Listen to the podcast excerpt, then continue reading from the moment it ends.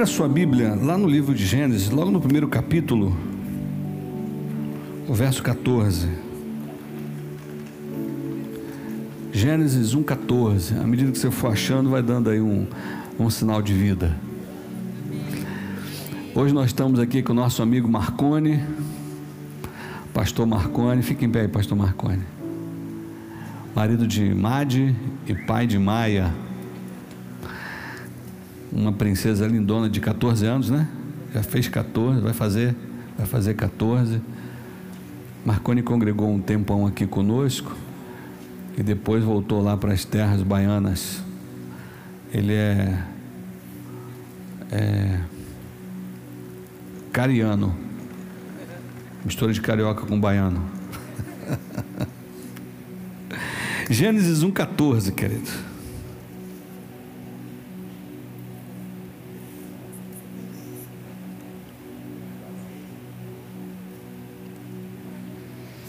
Diz assim a palavra do Senhor: Declarou Deus: Haja luminares no firmamento do céu, a fim de separar o dia da noite, e sirvam eles de sinais para definir as estações, dias e anos. Vou ler de novo. Declarou Deus: Haja luminares no firmamento do céu, a fim de separar o dia da noite, e sirvam eles de sinais para definir as estações, dias e anos. Eu gostaria que você desse um abraço bem gostoso aí na sua Bíblia. E se você se sente à vontade, você declare após mim: Essa é minha Bíblia. Eu sou o que ela diz que eu sou. Eu tenho o que ela diz que eu tenho. Eu posso fazer o que ela diz que eu posso fazer. Nesta hora, eu serei ministrado pela inerrante, infalível, incomparável, indestrutível, santa e poderosa palavra de Deus. E eu corajosamente declaro: a minha mente está alerta, o meu coração está receptivo, e eu nunca mais serei o mesmo. Em o nome de Jesus. Se você crê e concorda, aplauda mais uma vez esse Deus bendito, soberano, maravilhoso. Aleluia. A Ele toda a honra e toda a glória, todo louvor, toda adoração. Queridos, eu estarei falando nesses, nesses dias sobre o calendário de Deus. O calendário de Deus. Isso envolve as festas, envolve algumas estações, envolve, por exemplo, Techuvá, que nós vamos nos, nos preparar para o ano que vem, o mês de Elu. Então a gente vai se aprofundar um pouquinho nessa linguagem bíblica, não é, especificamente judaica, mas bíblica, porque quando a gente fala de calendário de Deus, a gente associa logo diretamente ao judaísmo, mas é muito mais do que o judaísmo, é uma linguagem bíblica. Talvez você diga assim, mas por que calendário de Deus se Deus não precisa de calendário? É verdade, Deus não precisa de calendário, mas o calendário foi criado não por causa de Deus, mas por causa do homem. Literalmente, então, Deus, ele não está é, condicionado a um calendário, porque ele é atemporal. Isso significa que, ao mesmo tempo que ele pode é, estar no presente, ele está no futuro, ele pode visitar o passado. Então, Deus, ele não, não é como nós que temos uma mentalidade linear, vivemos linearmente, passado, presente e futuro. Você é um, é um espermatozoide que é fecundado lá no ventre de sua mãe, você é um bebê, você é uma criancinha, você é um adolescente, você é um jovem, um ancião e depois um esqueleto. depois você vira pó. Então a gente tem uma vida linear. Nosso pensamento, ele é linear. Porque quando Deus criou o calendário para o homem, ele já criou como início e pensando no final. Porque quando Deus começa a obra, ele já vê o final da obra. Quando ele diz que está começando uma coisa nova, na verdade ele está começando porque ele já viu o resultado daquilo. É como se ele começasse e ao mesmo tempo terminasse. Ou terminasse antes de começar. Isso é algo de Deus que está acima da, da nossa capacidade de compreender o seu o seu calendário, a sua dinâmica. Bom, eu preciso fundamentar algumas coisas dizendo, por exemplo, que você já sabe, que Deus é eterno. Deus é eterno, no sentido de ele sempre foi, sempre é e sempre será. Isso é um atributo que não pode ser compartilhado. Só Deus é eterno. Em Deus nós vamos viver de eternidade em eternidade. Mas houve um momento que nós não éramos, mas passamos a ser. Mas Deus sempre foi. Por isso ele é eterno. E quando a gente fala de eternidade, a gente fala de um Deus que nunca foi criado. Que sempre foi e aí a gente pensa, meu Deus, mas e antes? E antes era Deus. Lá no princípio era o Verbo. João diz: no princípio era o Logos, e o Logos estava com Deus, e o Logos era Deus. Então, no princípio de tudo, Deus já era Deus. Estamos aqui. Outra verdade, então, que eu falei para vocês: ele é, é eterno, ele é atemporal. Como eu já disse, ele está acima da nossa realidade temporal. Sem querer entrar no, tempo Kairos, no tempo Cronos, mas Deus está como quem olha por fora, enquanto tudo está debaixo dos seus olhos desde que você é, é, é formado lá no ventre de sua mãe. Mas quando você nasce, Deus já pode ver o seu fim. Então Deus já conhece toda a história. E aí por isso ele lança profecias que podem ser condicionais ou incondicionais. Existem profecias como decreto, assim eu disse, assim será, ou existem profecias como: se o meu povo, que se chama pelo meu nome, se humilhar e orar, ao se ou está declarado. Quando está declarado, nada nem ninguém pode mudar. Então, é um decreto. Mas existem é, circunstâncias em que Deus compartilha conosco esse fenômeno da nossa vivência e do nosso legado, do nosso registro histórico aqui na terra. 2 Pedro 3,8 diz que é, para Deus um dia é como mil anos, e mil anos como um dia. Alguém até contou uma história que o, o, o cidadão orou a Deus e pediu um socorro para Deus. Deus, eu preciso de um milhão de dólares. Eu sei que o senhor pode. E Deus disse para ele: só um minuto. só um minuto. Não, pastor, não teve graça não. Quando Deus então estabelece esse calendário eu queria dizer para você que eu não creio num determinismo é, literal, mas num determinismo parcial. Como eu disse, há coisas que Deus determina, vai ser assim, ponto, e há coisas que Ele faz a parceria conosco. É aí onde entra o famoso é, livre-arbítrio, que é a capacidade que Deus te deu para você dizer não para Ele você recusar os seus desígnios. E Eclesiastes capítulo 3, eu quero ler para você ou com você. O verso primeiro diz assim: Para todas as realizações há um momento certo, existe sempre um tempo apropriado para todo o propósito debaixo do céu. Eclesiastes capítulo 3, verso 1. O verso 11 ele diz: Ele fez tudo apropriado ao seu tempo, também colocou no coração do homem o desejo profundo pela eternidade. Contudo, o ser humano não consegue perceber completamente o que Deus realizou. O verso 14 diz: Compreendi ainda que tudo o que Deus faz dura para sempre.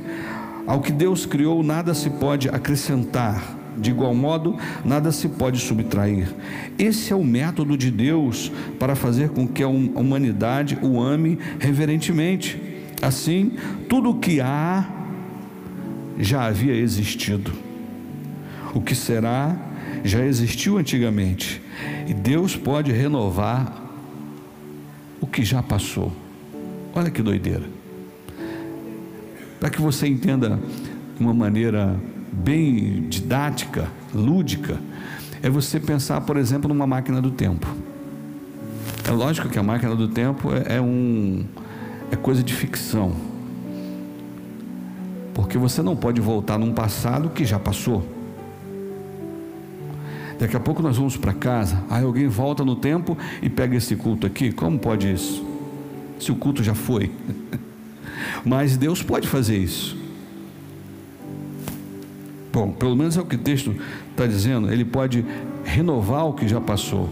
Ou seja, ele pode pegar aquilo que se tornou é, velho ou derrotado e transformar em novo, fazendo daquilo uma nova história.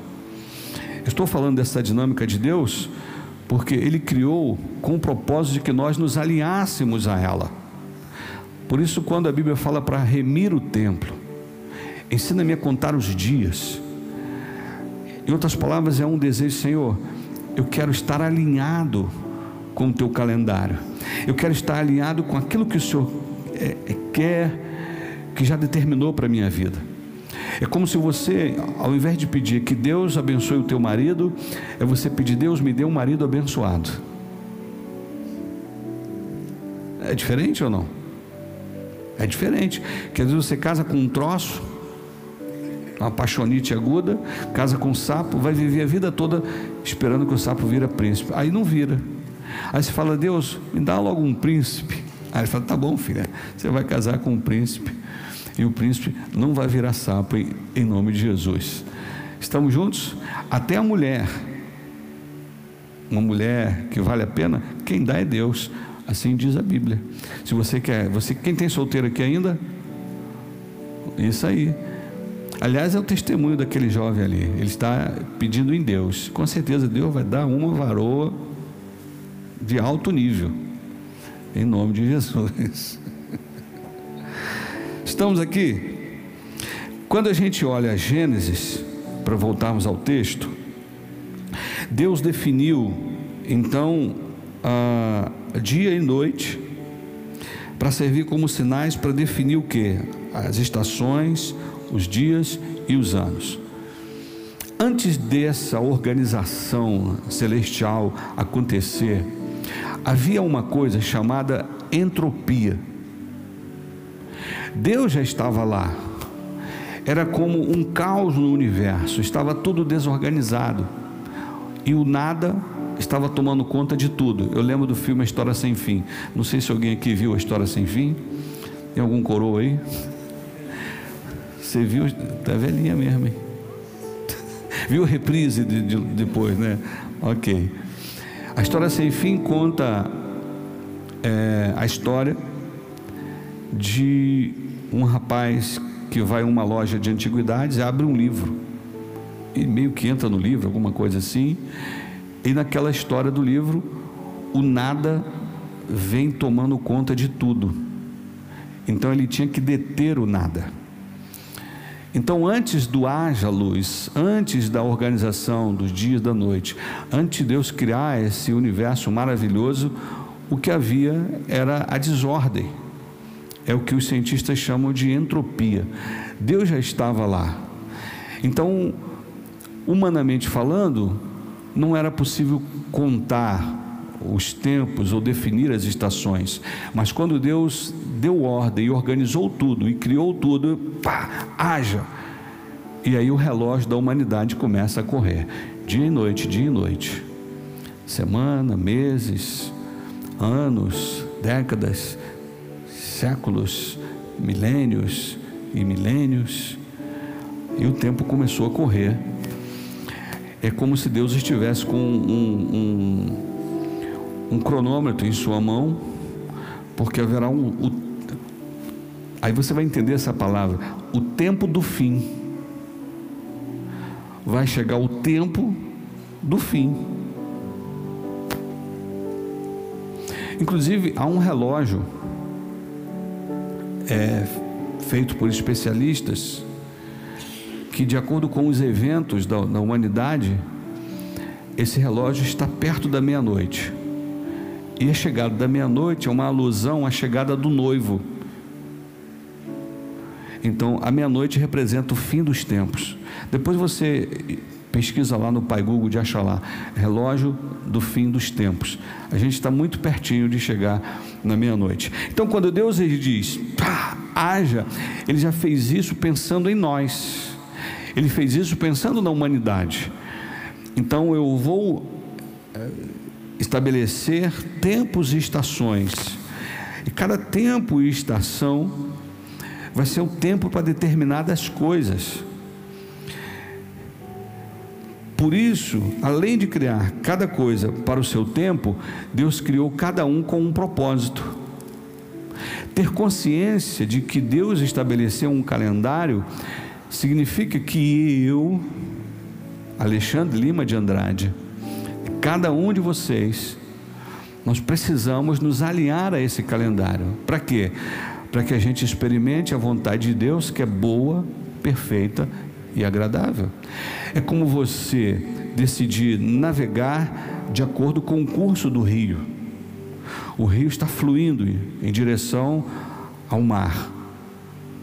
Então, quando você entra naquele rio, com seu barco, com a sua canoa, ou com navio, ou seja o que for, quando você segue a correnteza, você vai mais rápido, você economiza mais, você gasta menos energia se estiver usando as mãos. Por quê? Porque você está fluindo naquele rio, seguindo o fluxo que Deus estabeleceu. E aí, quando a gente decide fazer o contrário, fugir do nosso propósito, a gente está fugindo do calendário que Deus estabeleceu para a nossa vida, porque cada, cada, cada é, período da nossa vida representa, tem uma estação que representa esse período. Por exemplo, quando Jó, quando Jó, quando Jonas, ele é desafiado por Deus a ir a Nínive, você conhece a história, ele decide fugir e ir para Tarsis. E ele teve que pagar a passagem. Ele gerou muito transtorno.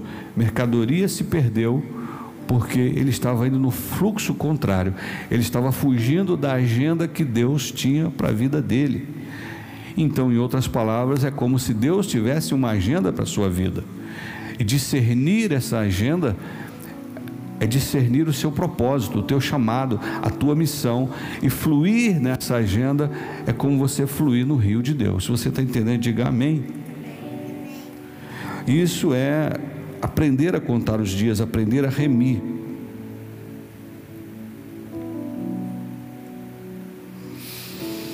É interessante que em Jeremias capítulo 8, verso 7, Deus está repreendendo o seu povo, está repreendendo os falsos profetas, está repreendendo o próprio rei, à exceção de Jeremias, que era o profeta que estava nadando contra a correnteza, enquanto todos diziam a paz, paz, paz, Jeremias está dizendo: não, não, vocês têm que se tem que mudar o seu ânimo, tem que se converter, porque vem guerra por aí, o negócio vai ficar estreito, vem cativeiro por aí.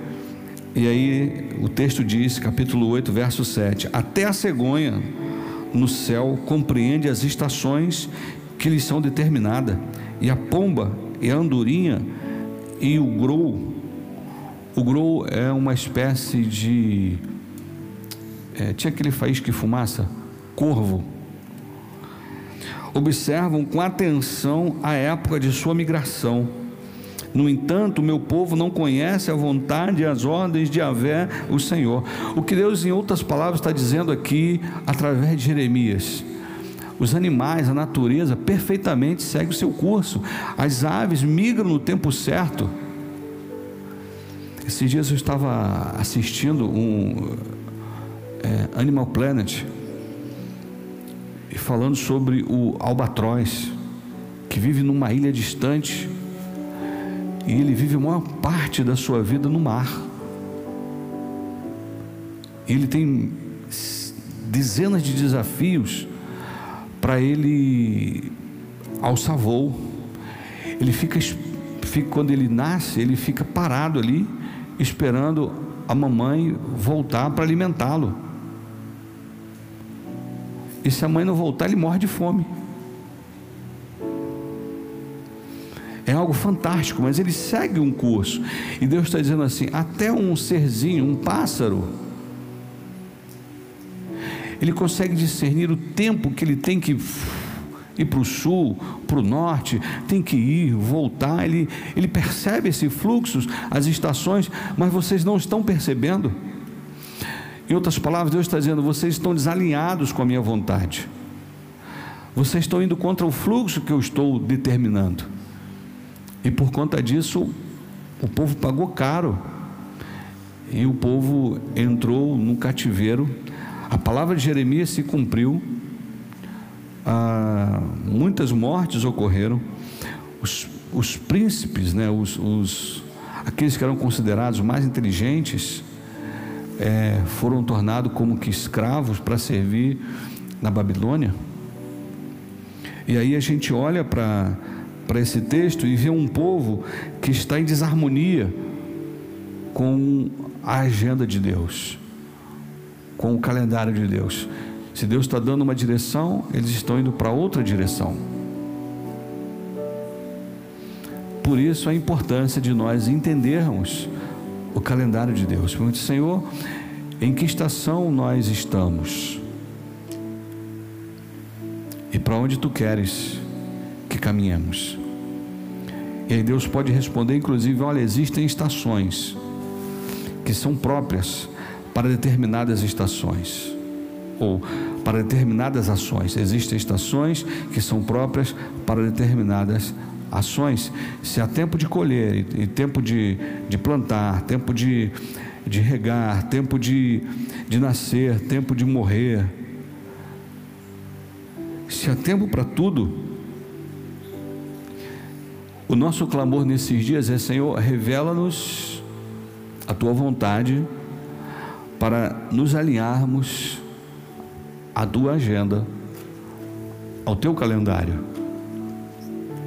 Quando o povo estava no deserto, eles eram literalmente conduzidos pela nuvem.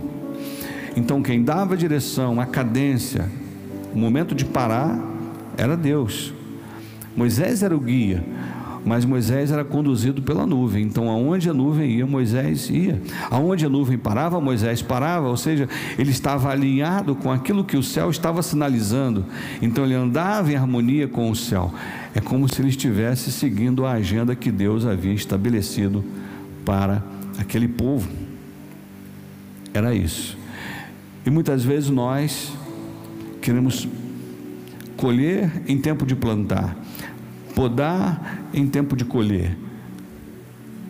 Queremos correr em tempo de caminhar, caminhar em tempo de correr, trabalhar no tempo de descansar, descansar no tempo de trabalhar.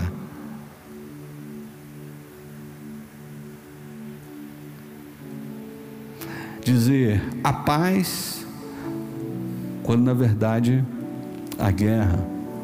Ou declarar a guerra, quando na verdade Deus está dizendo: não, não, é paz.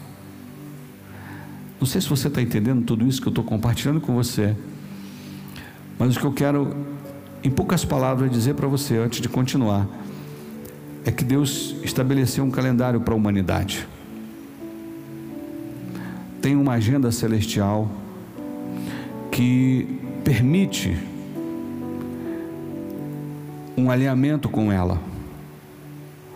Quando a gente fala em, em livre-arbítrio, esse não é o tema da palavra. Algumas pessoas não creem, outras entendem de forma equivocada. Quando você olha para Adão, posto no paraíso. E havia a árvore do conhecimento, do bem e do mal. E Deus disse: Você pode comer de todas as árvores, Adão, mas dessa árvore aqui você não pode tocar. Isso é uma figura do livre-arbítrio, porque Deus está dizendo: você não deve tocar nessa árvore, mas você tem a possibilidade de fazê-lo. Você não deve tocar, eu não quero que você toque, mas se você quiser, você consegue tocar. Se a sua vontade ignorar o meu comando, você vai cumprir a sua vontade, você vai se mover pelo seu prazer e você vai quebrar um princípio. Deus poderia colocar anjos com espada flamejante ali e impedindo que ele tocasse ali. Então é como se Deus dissesse: Olha, aqui está a minha agenda para vocês vocês podem segui-la ou não.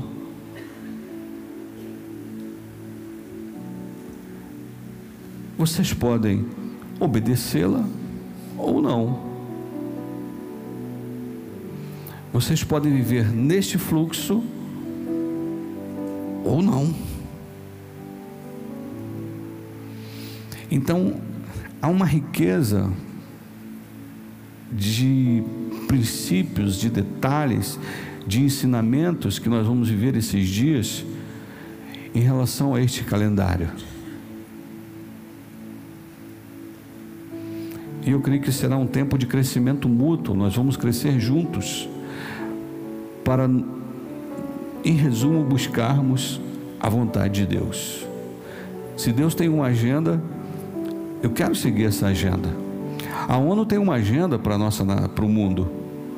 Se você pesquisar a agenda 2030, a né, agenda 2030, eles estão cumprindo aí a risca cada detalhe, cada projeto que eles têm para a humanidade.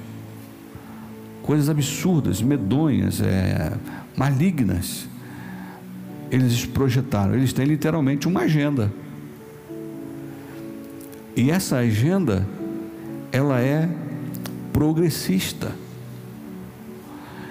E pastor, lá vem o senhor falar de política de novo. Não, não, não, não, não é política.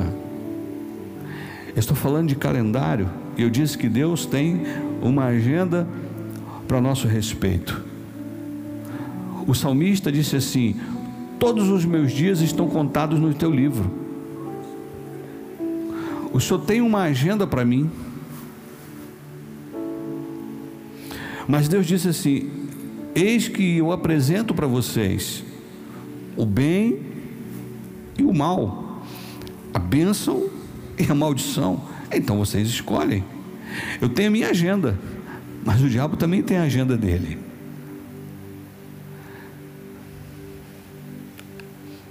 Estamos juntos? Então, quando eu falei da questão do, do, de ser a agenda da ONU é uma agenda progressista, é porque essa palavra ela carrega uma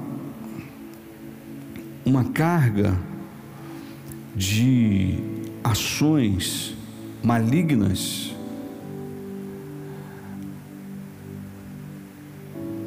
muito forte. E o interessante é que essa agenda maligna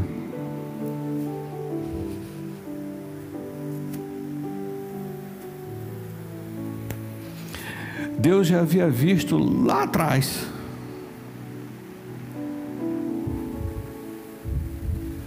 Ele nos advertiu. Paulo, inspirado pelo Espírito, escrevendo a Timóteo, ele diz: Olha, nos últimos dias,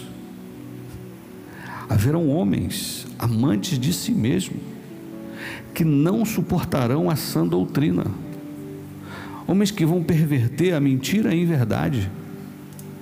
Eu recebi um, um vídeo da Andresa, numa reunião, eu não sei se é fake, mas pode ser que seja, pode ser que não, uma, uma suposta reunião de pessoas que se sentiam cães.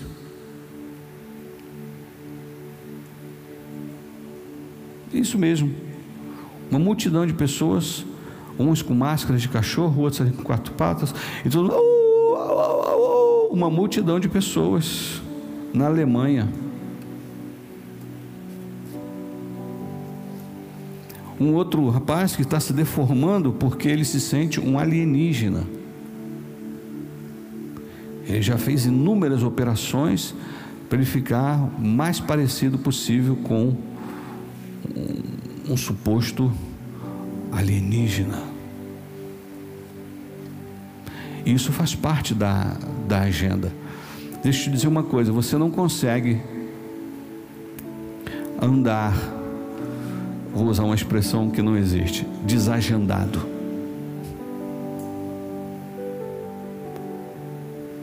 Escute isso. Você não consegue andar desagendado. Ou você está seguindo a agenda de Deus, ou você está, querendo ou não, seguindo a agenda do coisa ruim. Não, pastor, e quando eu estou em cima do muro? Você está perdido porque o muro é dele. O muro é do inimigo. Não, eu estou em cima do muro, não estou nem lá nem cá. Você que pensa. O muro é dele. Estamos aqui. Bom, não queria avançar nessa questão do, do progressismo, porque o meu foco é a questão do calendário, da agenda de Deus. Mas até quando eles se empenham em cumprir uma agenda, isso que é maravilhoso, eles estão contribuindo para que aquilo que Deus já disse se cumpra. Ou seja, a ação de Satanás na terra.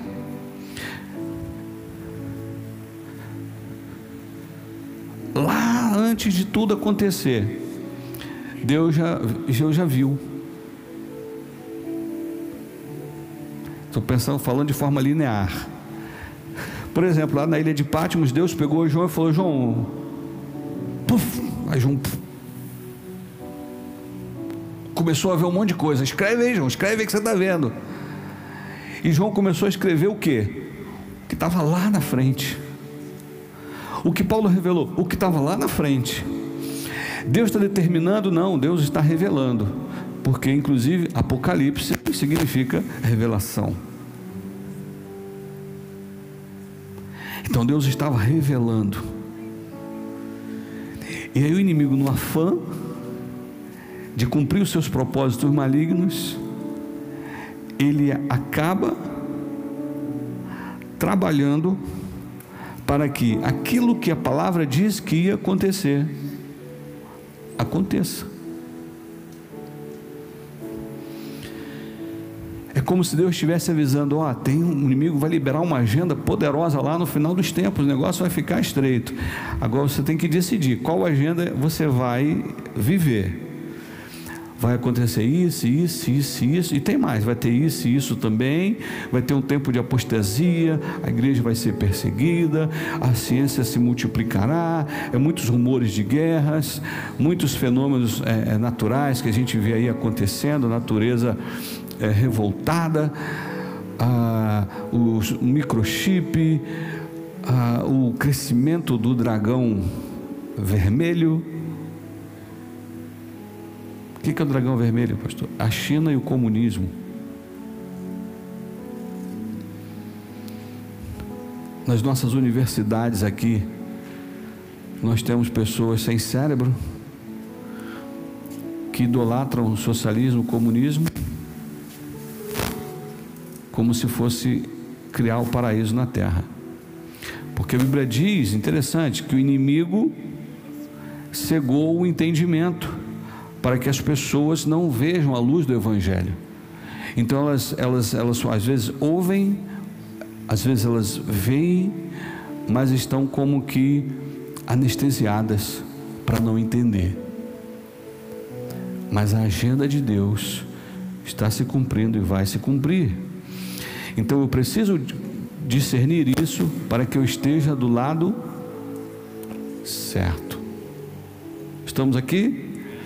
Então em Jeremias, por exemplo, Jeremias está dizendo, gente, Deus está dizendo isso, e gente, olha só, o povo, ah, Jeremias, tá de brincadeira, está tudo errado, Jeremias, está todo mundo aí falando que é só bênção, negócio você está maluco, e aí bateram em Jeremias, colocaram Jeremias numa cisterna, castigaram o, profeta, deu o profeta para sofrer, o bichinho sofreu muito, mas a palavra dele se cumpriu porque a palavra de Deus, ela não volta vazia. Estamos juntos? Então eu não quero ser achado como aquele povo que diz: estava tão na cara e vocês não estavam entendendo? Estava tão óbvio e vocês não estavam entendendo? Estava tão gritante e vocês não estavam entendendo? Vocês não falaram sobre isso?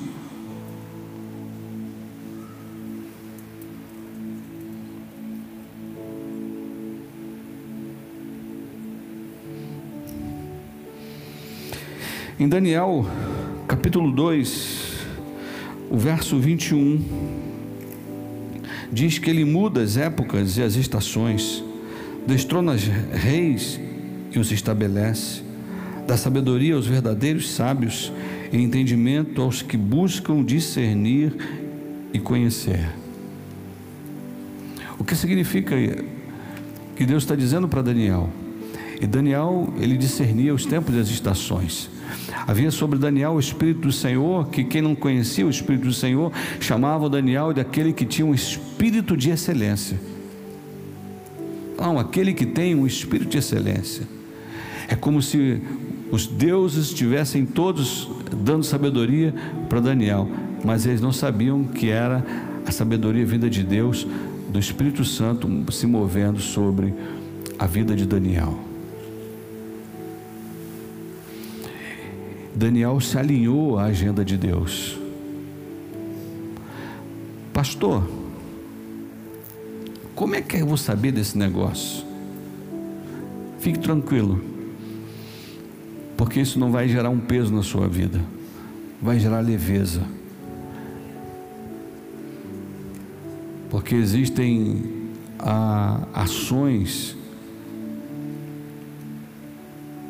que nos alinham a agenda de Deus. E uma delas estava, eu vou entrar nesse assunto em outro momento, vou dar um spoiler aqui, mas uma delas era a própria atitude de Daniel. Quando todos seguiam o fluxo da Babilônia, se deliciavam com os manjares do rei, Daniel disse: Eu vou me santificar. Mas está todo mundo comendo, mas eu não sou todo mundo todo mundo seguindo aí a, a orientação do rei, mas eu não sou todo mundo.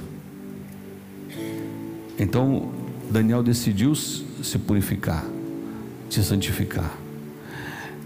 E quando Paulo recebe a revelação, a carta aos Hebreus vai dizer: Segui a paz com todos e a santificação, sem a qual ninguém verá a Deus. Na agenda de Deus, a santificação nunca sai de moda. Na agenda de Deus, a santificação nunca sai de moda.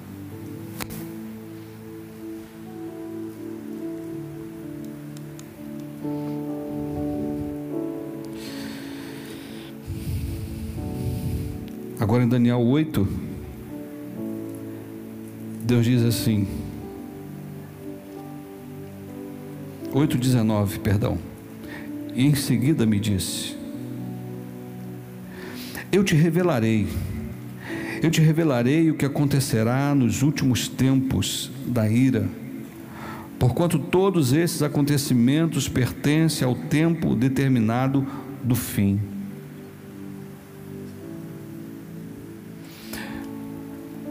Daniel teve aquela a revelação, discernimento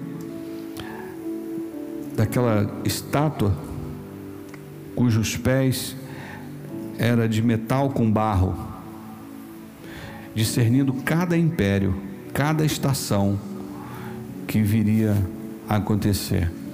Lá em Pátimos, Deus visita João, não o Batista, mas o evangelista, e dá a João uma visão daquilo que aconteceria no tempo do fim, quando o relógio chegasse perto da meia-noite. Então, por que é importante nós estudarmos isso? Porque se nós discernirmos isso, nós vamos chegar mais rápido e mais longe. Nós estaremos mais perto de cumprir o nosso propósito. Eu quero experimentar essa vontade de Deus que é boa, perfeita e agradável. Eu sei que no tempo do fim será um tempo de grandes colheitas. Eu sei que Deus está liberando grandes colheitas aí, mundo afora, e até no Brasil. Eu quero dizer, Senhor, eu quero estar nessa agenda aí.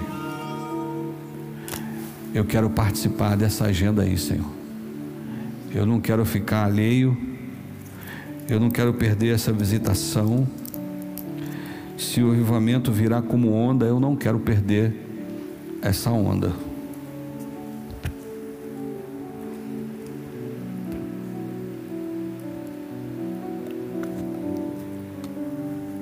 Por isso, irmãos, igreja, Estejamos atentos para os próximos, para as cenas dos próximos capítulos, onde nós vamos esmiuçar um pouquinho sobre o calendário de Deus. E o propósito no próximo ano é nós nos alinharmos para realizarmos as festas bíblicas. Já vou até adiantar para que temos o discernimento de não fazermos festas que trazem alusão ao paganismo.